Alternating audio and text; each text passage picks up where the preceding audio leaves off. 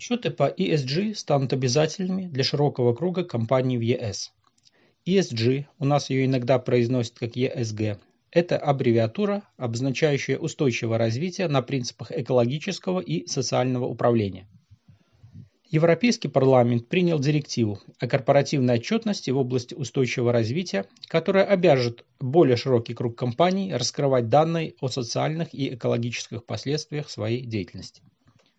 Новая директива должна обеспечить более детальное и стандартизированное раскрытие ESG-информации, ее независимую верификацию и аудит. Ожидается, что новые требования будут утверждены Советом Евросоюза в конце ноября и вступят в силу через 20 дней после официального опубликования. Обязательное раскрытие социальной и экологической информации будет вводиться постепенно.